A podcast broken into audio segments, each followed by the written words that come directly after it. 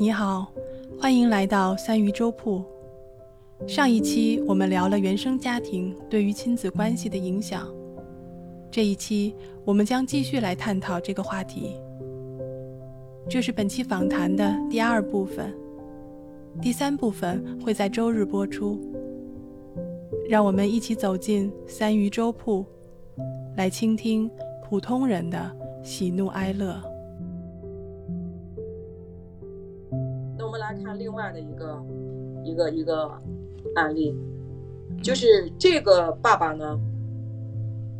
我经常会讲起这个案例，就是这个爸爸气质儒雅，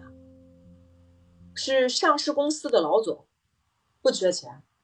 妈妈，你从，就是说，他从外表上来看，就跟那个齐秦的姐姐齐豫特别像，包括呃着装的风格都特别像，就是两个人都不会大声说话。可是他们的儿子今年二十六了，嗯，从二十四那年从国外辍学回家。是在国外一个非常好的学校，而且回来的时候是抑郁症，甚至伴随着强迫症。嗯，就是如果他一天没有洗够三十次手，而且在洗这个洗手的流程是非常恐怖的，那我们会就是。就因为爸爸和妈妈一直到现在都把这个事情给瞒着，就就除了爸爸和妈妈，还有家里的爷爷奶奶和姥姥之外，其他所有人都是瞒着的。为什么？因为这个孩子本身他也不出门，那这个屋子里就就是他自己的屋子，他也不开窗，他也不允许别人打扫，那走进他也不洗澡嘛。但是他会洗手，他洗手的时候会站在那儿就看着这个，而且他洗手不会通过水龙头去洗，是通过这个。呃，就那个洗澡的花洒，就是这个在浴缸的上面有花洒，就是要这个水不断的花洒流下来，接到这个浴缸，浴缸快满的时候才会伸出手去搓，差不多就每个手指头就就一个手洗下来，差不多得一个多小时吧，然后就是不跟任何人去沟通，呃，你的房间都不允许别人打扫嘛？那爸爸和妈妈是从来不吵架的，因为爸爸和妈妈都不会大声说话。那可能会说，那他们不会大声说话，他们的情感一定是非常好、非常恩爱的。但事实上是，这个孩子也是就跟刚才我说的那个孩子是一样的，也是被忽略掉的。为什么？因为他们爸爸和妈妈虽然不会大声说话，那是因为爸爸和妈妈从来也不说话。他们对别人真的是彬彬有礼，不说不会大声说话，但是他们两人之间是不说话的，从来不说话。后来我就跟妈妈聊，就是问起，妈妈是恨爸爸的，我我说这个原因就是因为问的时候当然是有一些技巧，不可能问的这么直白。就后来了解到是，这个妈妈在生孩子的时候，爸爸似乎是。忽略了妈妈情感上的需求，所以等爸爸生了病的时候，他选择了买了飞机票出去旅游，说我要让你尝一下，当你需要我的时候，我不在你身边是什么样子的。然后就从那之后，两个人就演变到了，就是只要你想让我做的事儿，我是一定不会做的。比如说，我现在需要一个安静的环境。那我一定会看电视，声音很吵。如果你出来制止我的时候，我就会说你无理取闹，甚至呢会把你推到一边去。因为两个人不会争吵嘛，就是说我为什么要按照你说的去做？呃，这个孩子是二十四那年回国，就是疫情爆发之前回国。然后你看疫情这个从去年到现在。就他已经再也没有办法回到原来的学校去上学了，嗯，一开始的时候呢，他的爸爸和妈妈是不赞同我带孩子出来的，因为孩子就已经连行走都成了困难，因为他会觉得，就是说所有的事情都不安全，他会感觉我往前迈一步的时候，那个地有可能都会塌陷下去。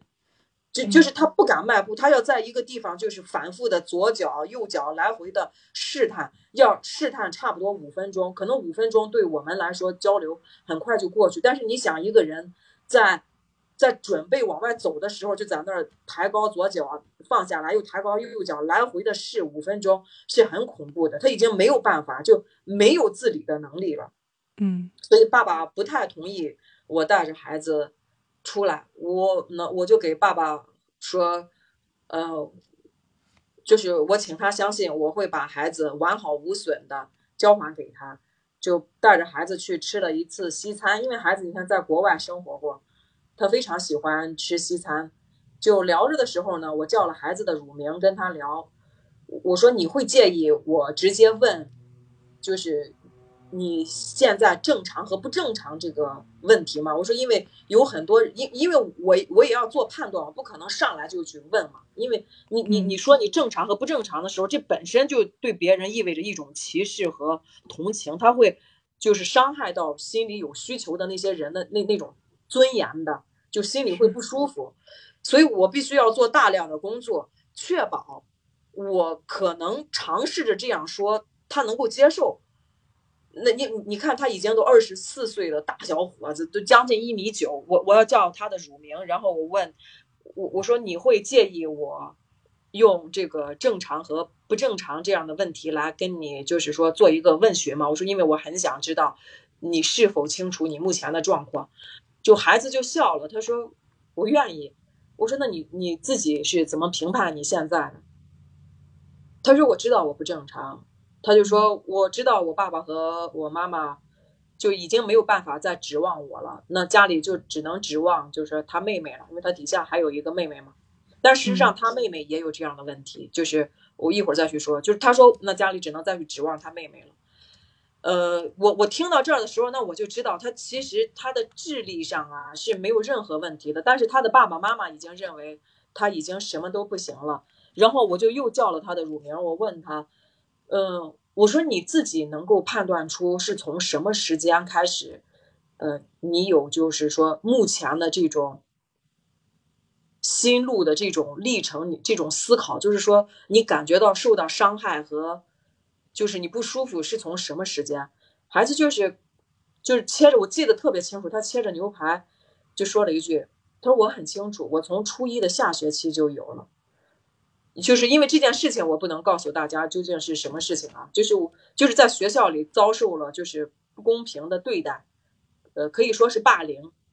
而且是双向的。比如说这个同同学之间有了之后，然后呢，因为他又不会去表达，因为你想爸爸和妈妈从来都不说话的，他那在那老师肯定就是在处理这个问题的时候也没有考虑到他的情绪，其实就是一种双向的这种就是双层的伤害，然后。我那个时候，他说了初一的时候，我就知道，我我说为什么选择自己去承承受呢？我说可以给爸爸妈妈去说，他就笑了一下。其实我我就通过他那个笑，我就明白他说了又能怎么样呢？因为没有人去关注，因为爸爸和妈妈只关注我自己嘛。因为妈妈想的就是你总是你不管我，我受到伤害了，那爸爸就会又觉得我我一个上市公司的老总啊。我我家大业大，我回来还得看你的脸，我又我你还要我怎么样？我又没有找女人，我我我给了你吃，给了你喝，你你你的生活费是那么高，你什么都不用担心。我就是无视了你那一次，你就总是和我作对。然后他们两个，呃，他们两个是分居的状态，就是就就是说这个分居呢，就是说在孩子睡觉之前。两个人可能会在一个屋子里，但是孩他们认为孩子睡着了之后呢，就会又跑到另外一个屋子里。嗯，妈妈，因为我做我们这个工作，呃，就是你有的时候一定要了解一一些私生活的一些问题。那我我就说，我说那你们两个会有性生活吗？嗯，妈妈说近乎没有。呃，等有的时候呢，也是妈爸爸丝毫不考虑妈妈的感受，就是因为爸爸在这方面需求还是挺大的。那他他又觉得，就弄得我好像像是在强迫你一样。那所以你看，两个人的状态就是一直这样。你看起来是从来都不说话，但事实上就就是每个人都在等着妹妹长大离婚。但事实上呢，老大已经这样了，老二也呈现出了就是自闭的状态，就是智商是超级高的，在小学的时候，小学三四年级的时候就能做出高中的数学题，因为自闭的孩子好像就是那种智商会出奇的高，但是在与人交际上就是不会，呃，就是他没有办法。跟任何人去沟通，他永远会就就是就会站在那儿，对一切事都无所谓。如果老师要骂，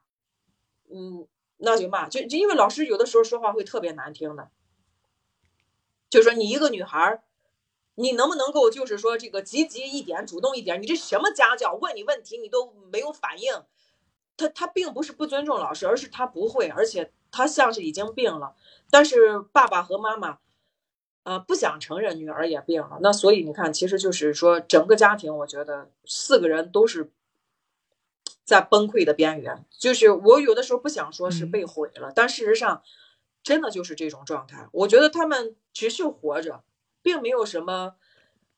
呃，说像我们一样可以可以，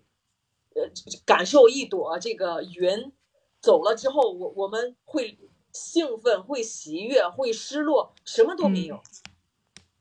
没有情感，就是家庭其实建立最基础的那个那个爱意，其实已经没有了。现在感觉充满了恨意。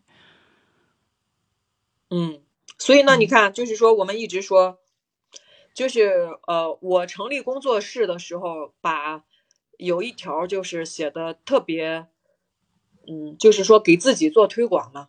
我就把这句话写在了第一位，就是看见孩子。看见孩子背后的需求，就我加了一个病，看见孩子，并看见孩子背后的需求，就是你，你只是看到了孩子，不代表你看到了孩子背后他有什么样的需求。因为，呃，有的时候给大家讲课的时候，我其实特别讨厌去讲，就是那种，呃，所谓的公开课。当别人邀请我讲公开课的时候，我通常会讲的时间比较短，就通过一个事例去讲。我别人曾经问过我，为什么你会讲的比较短？其实你讲的很好，因为我告诉他，我说其实有很多公开课，比如说，呃，大家会说，哎，你跟孩子讲话的时候，你要尊重他，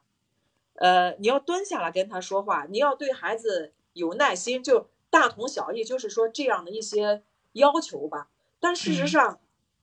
家长是不一样的，孩子也是不一样的，你不可能用。这样，这这一条，你你怎么叫做有耐心啊？你你只是说你要对你要蹲下来，他并不是你蹲下来之后，你就会 就自动的就能够说出孩子能够打动孩子心的话，孩子就会愿意敞开心扉去跟你说。当一个孩子决定把门关上，不跟你对话的时候，你哪怕跪下来都是没有用的。是，就是外在的一些，就是姿态上的东西，并不能弥补你内心的这种。漠漠视、漠然的这种东西，我觉得是对。其实有很多时候，嗯，家长所谓的蹲下来，就是你刚才说的，就是做一种姿态，但背后呢，还是想控制的。就比如说，你看我都蹲下来了，我也跟你耐心说话了，你还想怎么样？就是背后的那个控制，始终是没有从自己的体内给剥离出去的。他始终还是就是你刚才在第一个例子当中说的话，他所有的。这些姿态只不过是一种手段，都是为了继续对付。嗯，我觉得你今天就是给了我一个很好的启发。就我我现在就特别 就就是认同那句话。嗯，就是我我记得我看过一句话啊，就是说聊天的重要性啊。嗯，就是那个呃，就是那个托尔斯泰曾经说的。说这个，你与人交谈一次，往往会比多年闭门劳作更能启发心智。就是你看，你你刚才说的这个对付，就是给了我一个非常大的震撼。嗯，因为我给家长说的时候，就就就就比如说第一个例子的家长说的时候，我只能引起他的重视，但是我不会用对付这个词，因为我觉得可能他会伤害，但是这不妨碍我在给其他家长讲的时候，而且是一个非本专业的人提出的这个词汇，我觉得太精准了。如果说你真的说我我想学习怎么样啊，建立好的亲子关系，那你真的要把“对付”这个词想一想，你有没有用在孩子身上？很多人可能就是你你你问问自己的内心，你可能公开场合下说，哎，我好像没有那么糟糕，但事实上，扪心自问，好像每一个父母都要跟自己想对付孩子的那个心去，就绝大部分的，都都会有想对付的那那种就很简单，就是家长会说你乖一点。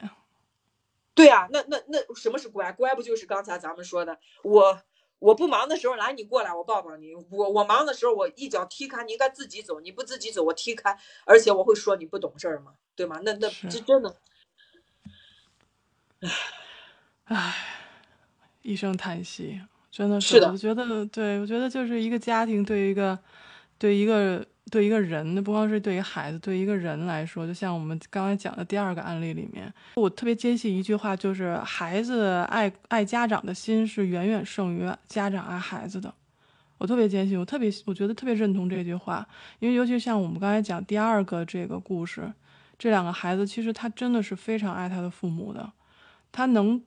就是做到的事情，他我觉得他应该都都都试图做过了，只不过就是想让这个家能够维系下去。但是父母亲已经是以这种怎么说，嗯，报复的方式去证明对方是错的，你不应该这样对我，其实就是一种报复。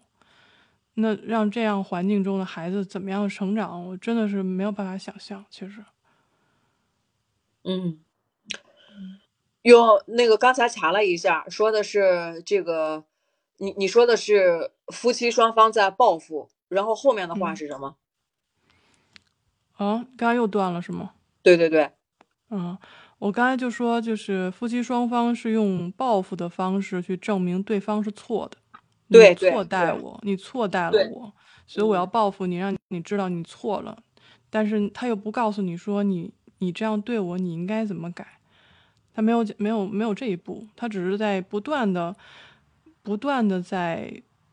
一个时间节点内。他不会往前再活了的那种感觉，就是他的时间停止了。嗯，是这样，而而且呢，生活当中绝大部分的人都是这种心态的，就是我我被漠视了，呃，或者他认为我被得到不公平对待了，就很少再有力气看当下。你不用说看未来了，当下他都不想看，他就一直想着是过去你是怎么样对我的，嗯，就是他孩子是就是都都不会都不会考虑到的，他甚至会有那种，你看我我说了，他们两个是等着孩子，呃，等着老二考上大学的时候，他们俩是想离婚的，就是各过各的，但事实上他们早就各过各的了，但是他们并不认为是这样的，那。那你看，两个人都认为是我们为了这个家都付出很多。其实，你你看，就是说讲亲子关系的时候，就就不能不讲起这个原生态家庭，又不能不讲起这个亲密关系。因为在第二个案例当中的这个妈妈，她的爸爸也是超级有钱的，出轨了，抛弃了自己的妈妈，然后就养了一个孩子，就是。爸爸再婚之后养的孩子，跟他养的这个老二这个小姑娘是同岁的，所以他就本身就认为，男人做任何事情好像都是容易伤害到女人的。那么我们在讲这个，就这个上市公司的这个爸爸，他的原生态的家庭是什么？爸爸和妈妈也是，就是两个都是高级的知识分子，应该就是说，就新中国成立之后第一批。真正意义上的高级知识分子，但是两个人遭遇了背叛，然后爸爸再婚了，妈妈没有再婚，但是一直生活在仇恨当中，所以，嗯，妈妈呢就把这个，就是说这个这个第二个案例当中的奶奶就把这个上市公司的这个爸爸的姓氏都改成了自己的，那那你看，就是这个，我就我就觉得，就是虽然今天没有说写稿子去去讲，因为我不想被束缚，但是我们讲来讲去都是跟你在开场的时候那个热场讲的是一样的，就是说所谓的原生家庭真的是被炒到了高度上的吗？不是，事实就验证了，每一个不幸的家庭一定是离不开原生家庭的影响的。那如果是说自己又没有。没有被治愈，那这个治愈怎么治啊？你要么就去找专业的人士来帮助你，你要么呢，就是说有强大的这种啊内心的需求推动着你想去尝试，但是事实上往往很少有人能够战胜那个恐惧、那个黑暗，因为他一个人在那摸索，很想，就他很想能够在在阳光底下自由的呼吸，但是又特别害怕让别人发现。我那么不一样，我好像是脆弱的，很少有人会敞开的，事实上是很难的。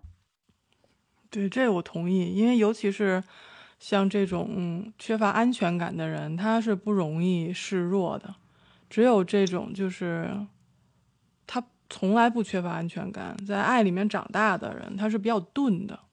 所以他其实觉得示弱这件事儿并没有什么大不了的，我就示弱了。对吧？我就在人前哭，我也觉得没有不，我也不觉得是什么丢脸的事儿。我只是就是一种释放，释放完了以后，我该干什么我还干什么，我并不觉得是丢脸的。我还有很多事情我会去做，我还有很多事情我要去尝试。就是他会往前走，他不会停留在一刻。但是很多没有安全感的人，他很容易就停留在那一刻了。他不管他年龄怎么变老，心态上怎么怎么变化。一遇到事情的话，他还是会想到那个伤他最深的那个时刻，还是会回去。所以这个是我是这么感觉。对，你看啊，就是我们用一句大白话，呃，就是因为你你刚才讲的那些呢，其实就是说你对人性是有洞悉的，呃，对一些心理呢，就是用你自己的理解，但是事实上就讲出了是一种科学，嗯。那就是真的是强者才懂示弱的，因为他心理强大，他示弱，因为他就非常有智慧的。我我知道哪件事情更重要，因为你就比如说这个爸爸和这个妈妈，他们事实上是在乎对方的。如果不在乎，就不用去报复嘛，对吗？但是强者才懂示弱，弱者呢才会去逞强。就是两个人都想证明我是值得被爱的。但是他们只是在这段关系来来看自己的状态，没有去看上一层的关系。就比如说，这个妈妈去看爸爸，他在上一段关系当中，就是说，在他的原生家庭里，他也是被漠视的。嗯，爸爸伤害了妈妈，妈妈因为仇恨爸爸，又把他的这个把孩子的姓氏改成了自己的，然后多少年都不跟爸爸联系。那他就是说，这个上市公司的这个爸爸。他他也是是一个很可怜的身份，他也不会，他他没有感受过真正的爱，那他自然也不会去，去呈现去释放爱。那这个对于妈妈也是，妈妈你看，就是他的爸爸抛弃了自己的妈妈的时候，又生了一个孩子，跟他的老二恰好又是同岁，而且他爸爸还去跟他的老二去，就是说，你看，你看你你看你弟弟的智商。呃，是不是比你家老二的智商还要高啊？就是他都会觉得你，你看你已经羞辱了我妈妈，你现在又来羞辱我，你自己都就是他认为他的爸爸，嗯，是不要脸的状态，因为他曾经说过不要脸，就是那你看他的内心其实就是说对一切，对一切的这个看法都是很很片面、很否定、很偏激的，因为他能够骂自己爸爸不要脸吗？因为我我觉得，如果是说这个，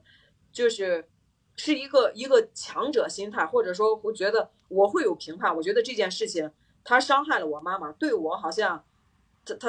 爸爸好像都都没有什么修养，没有什么素质。但是我会告诉他，你觉得这种比较有意义吗？就是我们可能不会去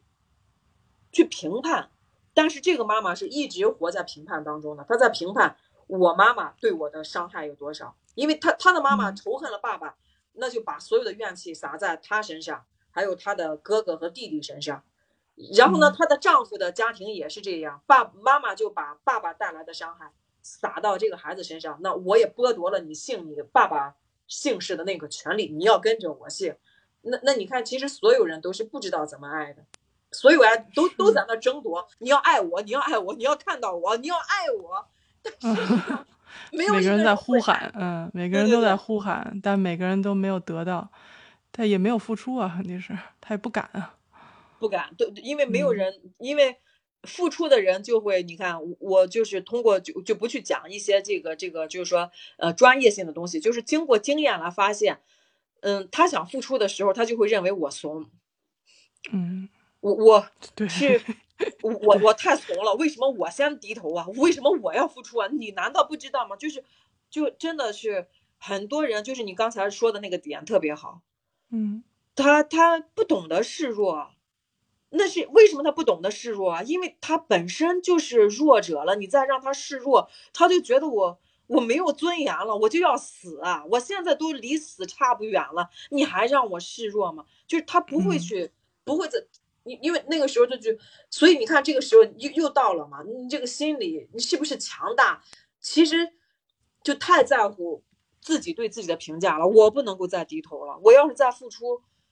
我就是个弱者。但事实上他忘记了自己本身就是个弱者，因为只有弱者才会去谈平等嘛，才会去谈就是说你你要你要怎么对我嘛？因为强者一般都是说来来来，好那那那是我我错了，我伤害你了，我错了，来。你不要生气了，对吗？一强者一般是这样去做的。对，唉，所以就是说来说去，这个这对啊，这这个你讲到亲子关系的时候，就不可避免的讲到这个亲密关系。你讲到亲密关系的时候，往上再推，再再看呢，事实上就是说这个就是上一代的，就是原生家庭，就是他真的是不可避免，就是所有孩子的问题都是由父母造成的。比如说，其实其实我当时为什么一开头的时候去谈这个，说是不是一种夸大？其实就是不能完全说是一种，嗯，事实，但是它其实确实是有被夸大的成分。就是有些人利用这个去否认自己，不不不不，不是这个，不是这个意思。就是说我一旦有什么问题，好，我不先不找我自己，我先找原生家庭。他有的人是会这样。对，我是否定这方面，但是我我真的是同意，就是说这种亲密关系是应该越来越受到社会重视的。原来可能在物资匮乏的时候，我们先说能不能活下来，能不能吃饱，然后现在我们开始注重精神了，所以现在为什么就这个这个时代，亲密关系、亲子关系，然后什么职场关系这些。起来了，大家可能开始重视这些了，就是因为大家发现了，说我我跟人的关系关系上的处理会影响到我自己，影响到别人，影响到我的下一代，所以大家有开始有这个意识的时候，就是从心理学这边本身它就划分出来了一些，就是更细的，就是像什么亲密关系啊这种这种这种这种分类，我是我是最近可能就是这几年看到的比较多。所以就是，我就觉得还是值得去讨论一下的。嗯，所以你看，对亲密关系的需求，呃，越来越多，越来越重视。但是现在呢，呃，也有一个误区，就是大家在谈亲密关系的时候，呃，更多的是考虑自己的感受，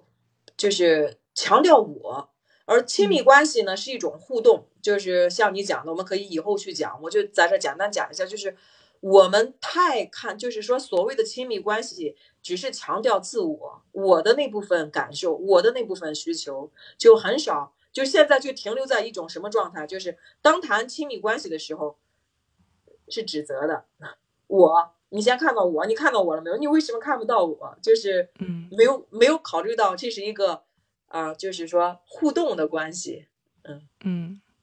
然后现在就举个例子，你看现在公屏上那个以沫就说说现在他家姑娘，嗯，现在他家姑娘跟他妈，就跟他媳妇儿，呃，老是嗯交流不通顺，就是因为这个这个他老婆老是吼他，然后他说呢，那个他老对小孩说你不能这么做，你不能这么干，然后大人也不说为什么不能这么做。我觉得这其实是有一个比较有代表性的。咱们先不说亲密关系，先说这个拉回到我们现在这个题目是亲子关系上，你你在这上面，如果我们不去探究太多背后的或者一些细节，单从这个表面这几句话来看，你有什么可就是能不能跟以沫说说？他他现在提出来这个问题，我们能我们能怎么跟他说一说呢？这个呢，你看啊，就是你刚才聊，我没有去看。感谢你收听到这里。访谈的第三部分内容将会在周日发布。如果你喜欢我们讨论的内容，欢迎在下面留言，或者帮我们分享。如果你喜欢访谈的氛围，也希望你可以给我一个关注，并且来到我的直播间跟我们一起畅谈。三鱼粥铺的直播时间是北京时间下午六点，我准时恭候大家的到来。我是林恩二二幺赫兹，咱们下期见。